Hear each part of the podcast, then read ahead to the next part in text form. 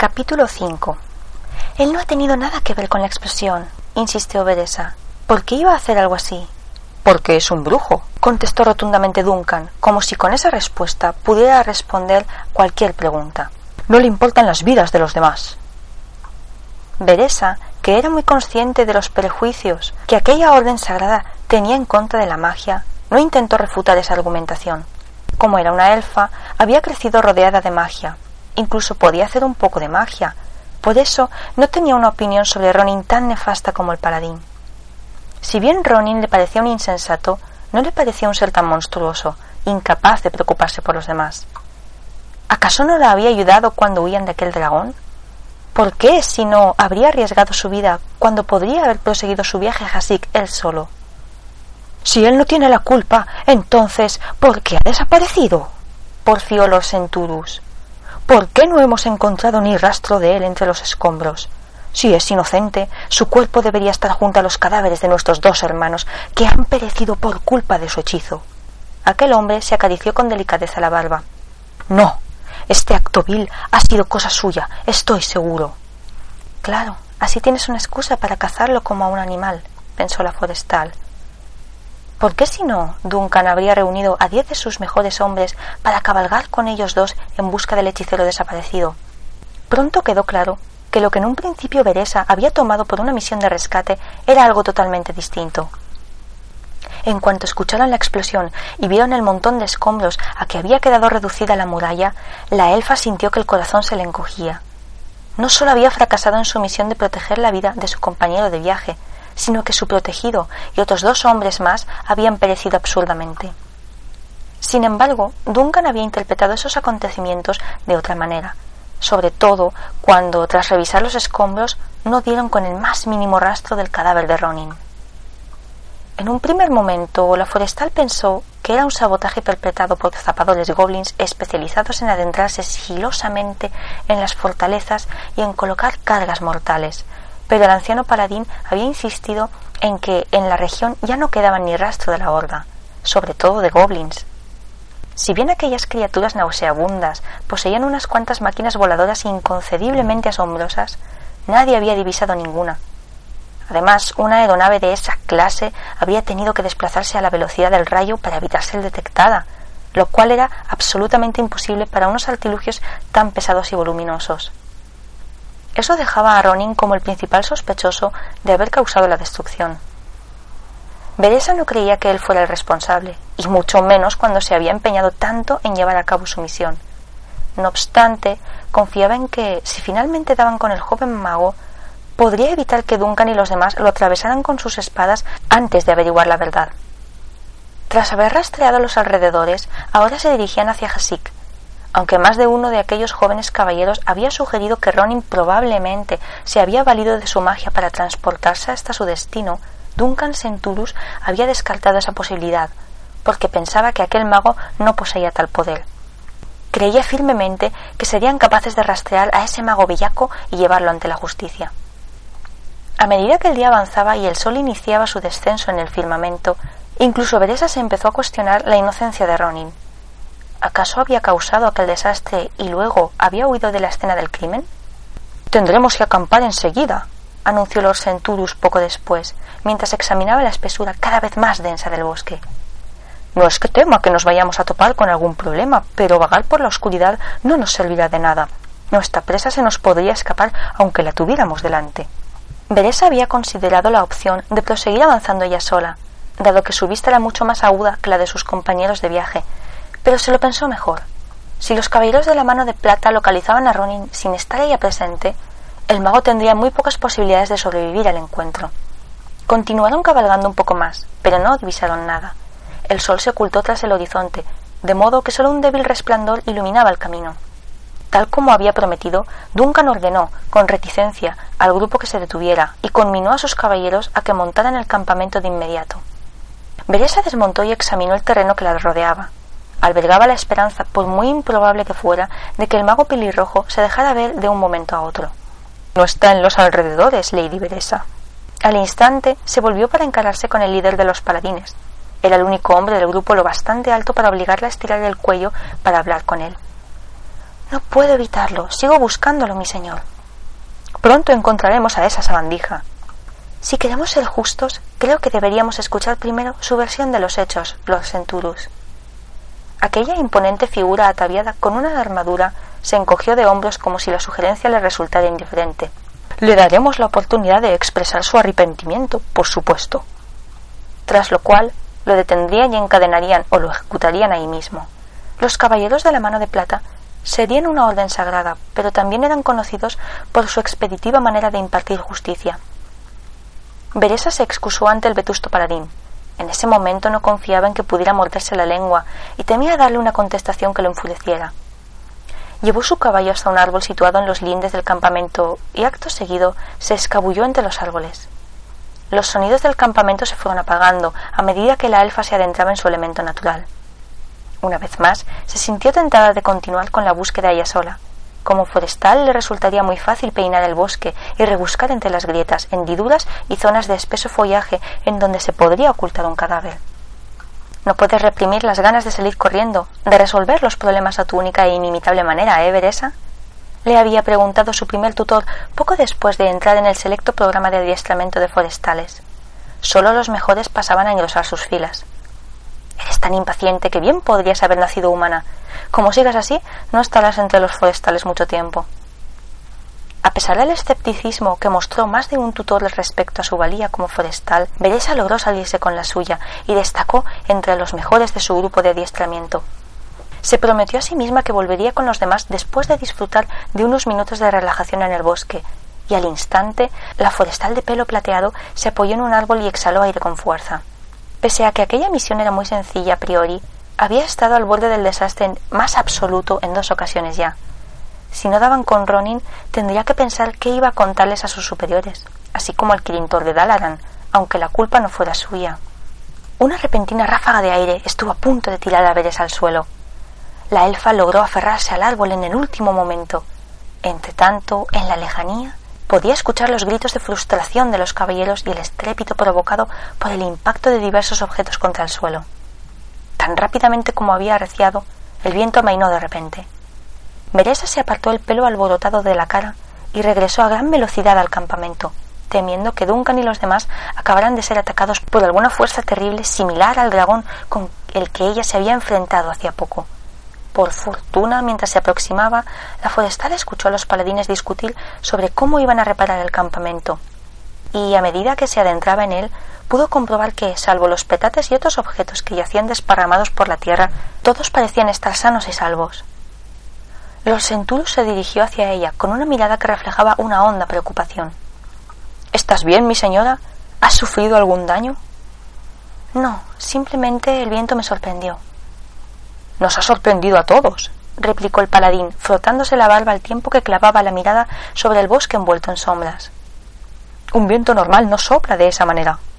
A continuación se volvió hacia uno de sus hombres y dijo Roland, doble la guardia. Quizá no hemos visto aún el final de esta peculiar tormenta. Sí, mi señor, respondió un caballero delgado y pálido. Christoph, Jacob, Ida. Dejó de hablar tan abruptamente que tanto Duncan, quien se había vuelto hacia Beresa, como ésta lo observaron para comprobar si había sido derribado por una flecha o una saeta de ballesta. Sin embargo, se lo encontraron mirando fijamente una especie de fardo oscuro que yacía entre los petates. El fardo resultó ser una persona con las piernas estiradas y los brazos cruzados sobre el pecho, como si estuviera muerto, descansando en paz. Una persona a la que, poco a poco, la elfa pudo reconocer. Ronin, Beresa y los caballeros se congregaron a su alrededor, y uno de ellos se acercó con una antorcha. La elfa se agachó para examinar el cuerpo. Bajo la trémula luz de la antorcha, Ronnie se veía muy pálido e inmóvil, de modo que no estaba segura de si respiraba o no. Beresa hizo ademán de tocarle la mejilla y el mago abrió los ojos desmesuradamente, sobresaltando a todo el mundo. Cuánto me alegro de verte, forestal. Dicho esto, Ronin cerró los ojos y volvió a quedarse dormido. ¡Mago necio! rezongó Duncan Centurus.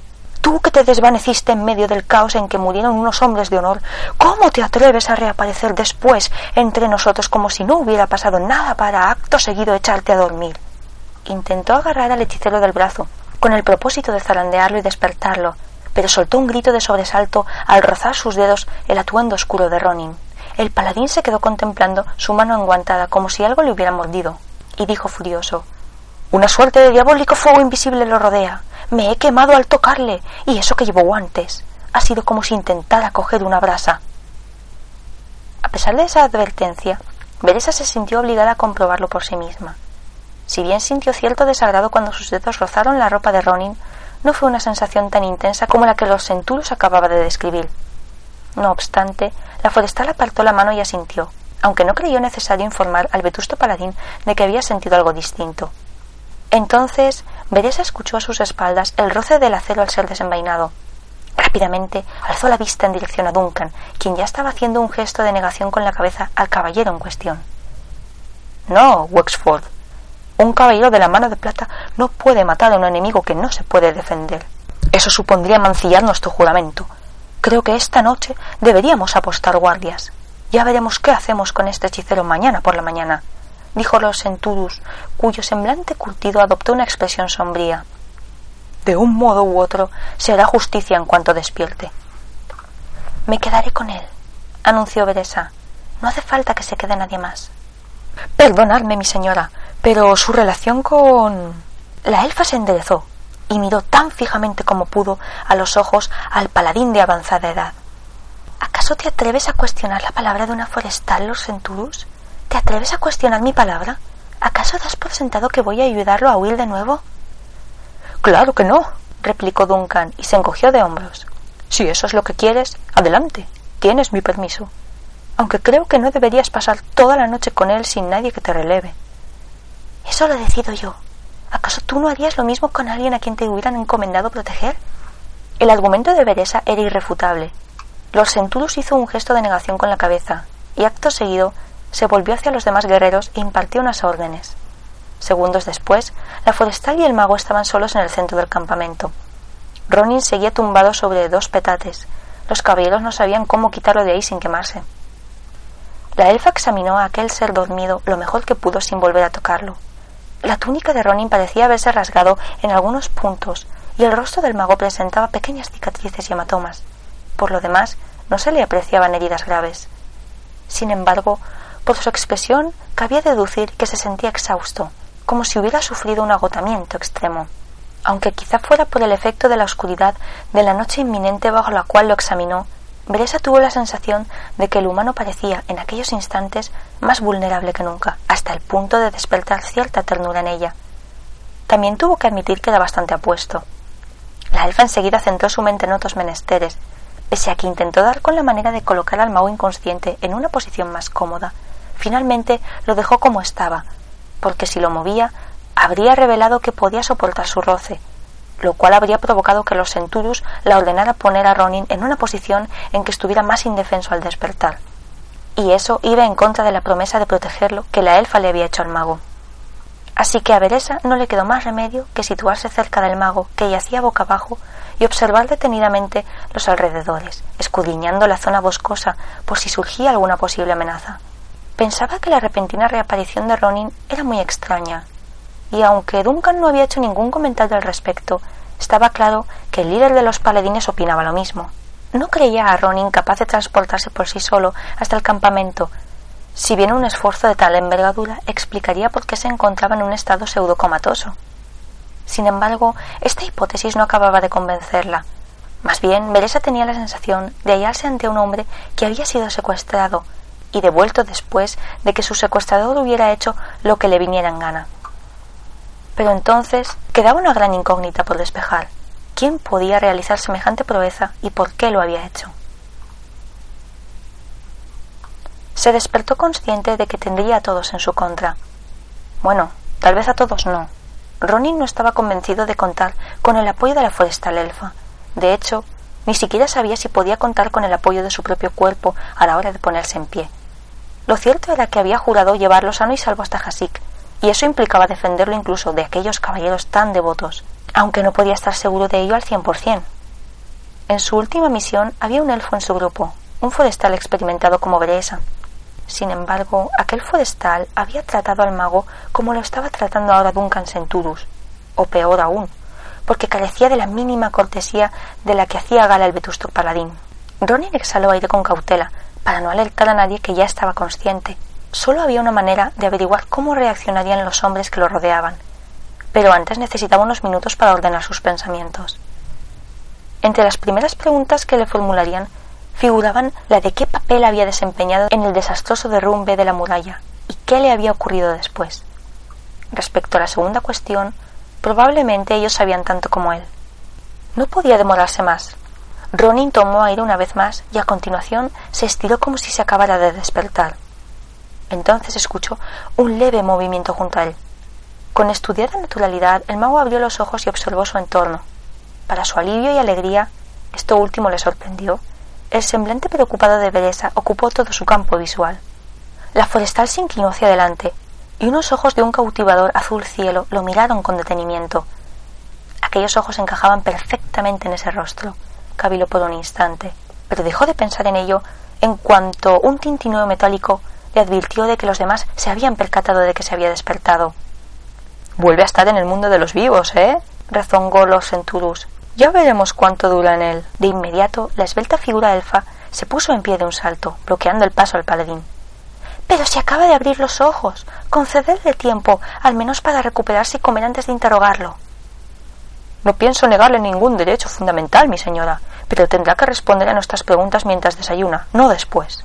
Ronin se había incorporado, apoyándose en los codos, lo suficiente como para reparar en el semblante ceñudo de Duncan y constatar que los caballeros de la mano de plata le creían un traidor y posiblemente un asesino.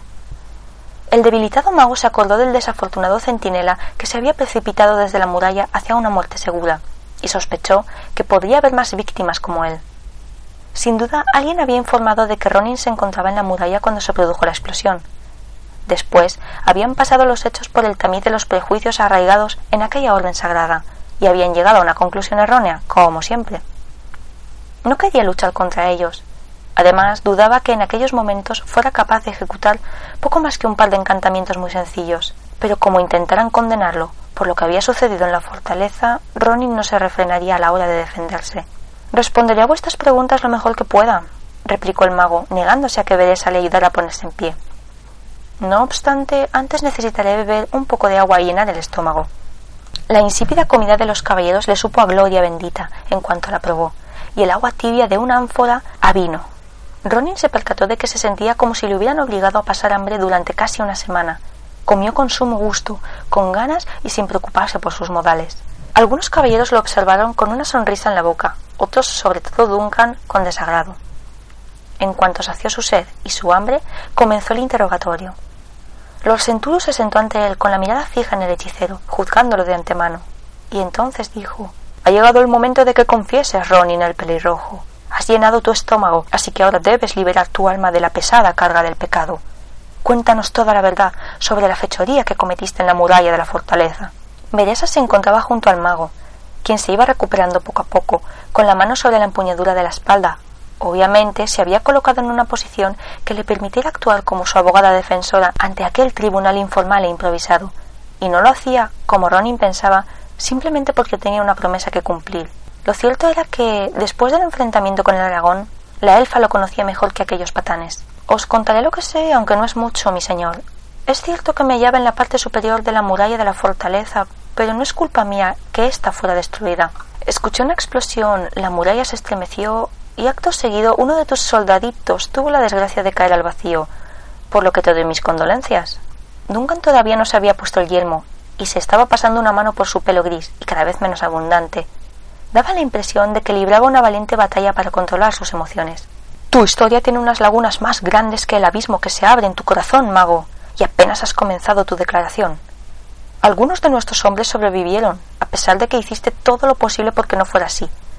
Además, fueron testigos de cómo preparabas tus conjuros antes de que ocurriera el desastre. Tus mentiras serán tu condena. No, tú ya me has condenado, como has condenado a todo aquel que es como yo, por el mero hecho de existir le rebatió Ronin con suma calma. Dio otro mordisco a la galletita dura que estaba comiendo y a continuación añadió Sí, mi señor, lancé un conjuro, pero con la finalidad de comunicarme con alguien a larga distancia. Buscaba el consejo de uno de mis superiores sobre cómo proceder en esta misión que me ha sido encomendada por las altas esferas de la Alianza, como la honorable forestal aquí presente puede confirmar. Beresa preparó su respuesta, mientras las miradas de los caballeros se desplazaban hacia ella. Está diciendo la verdad, Duncan.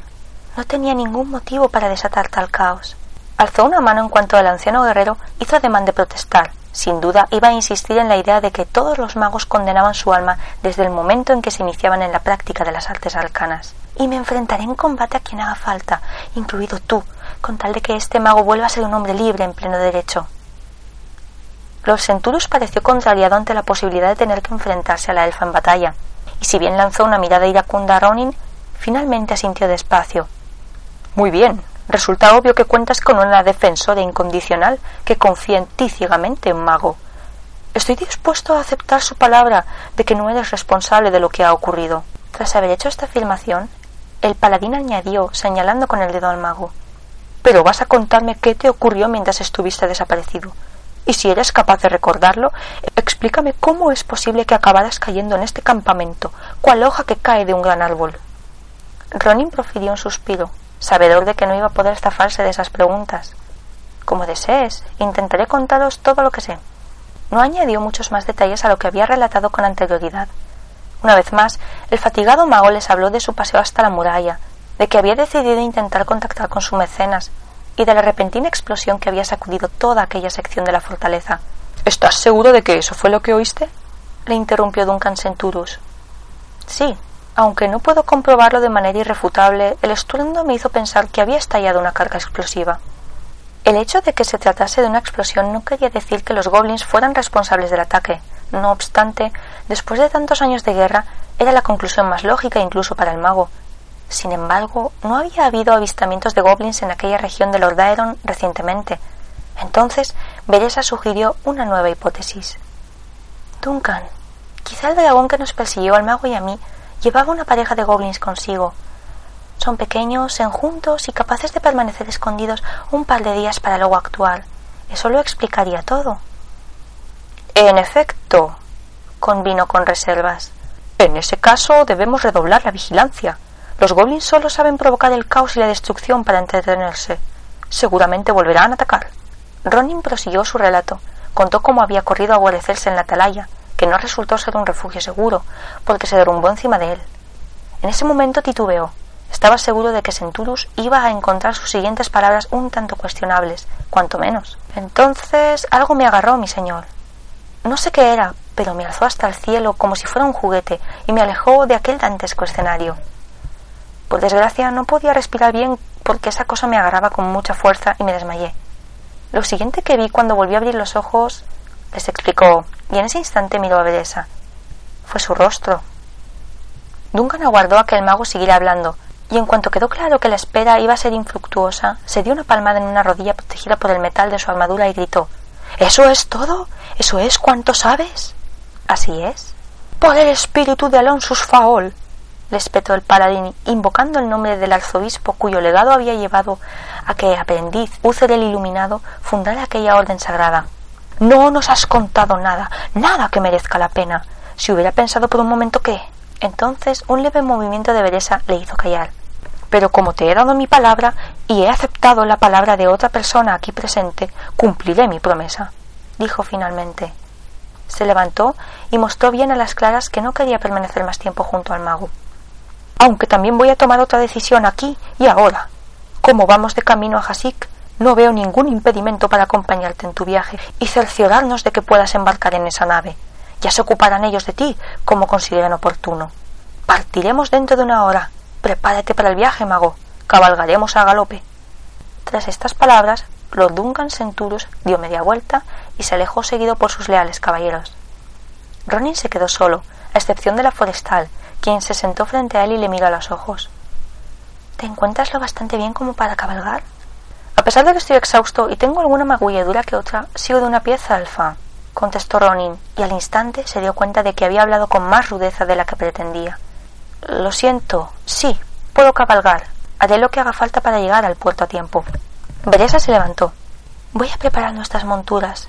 Duncan había traído un caballo de más, por si acaso te encontrábamos. Me cercioraré de que tu montura te esté esperando cuando hayas acabado. La forestal se dio media vuelta y una emoción inusitada en él embargó a la gota de hechicero. Gracias, veré esa brisa veloz. Ella miró hacia atrás.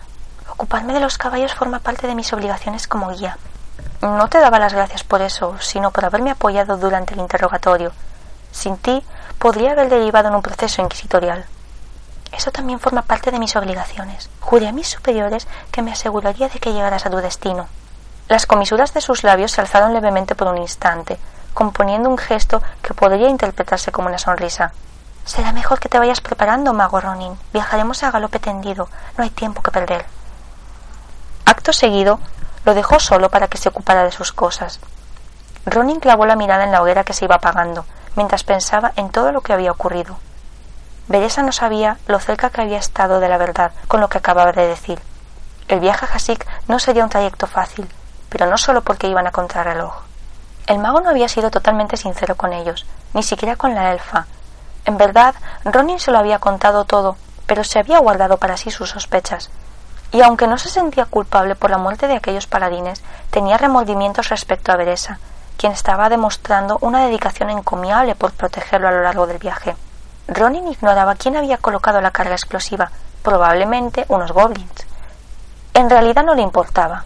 Lo que sí le importaba era lo que se había guardado para sí, lo que había omitido en su relato. Cuando les contó que algo lo había sacado de la atalaya que se desmoronaba, decidió que era mejor que no supieran que había tenido la sensación de que una mano gigantesca lo levantaba del suelo.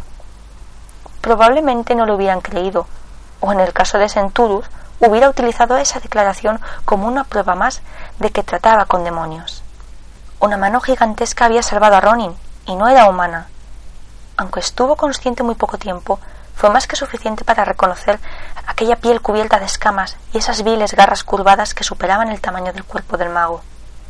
Un dragón había rescatado al mago de una muerte segura, y Ronin desconocía el motivo.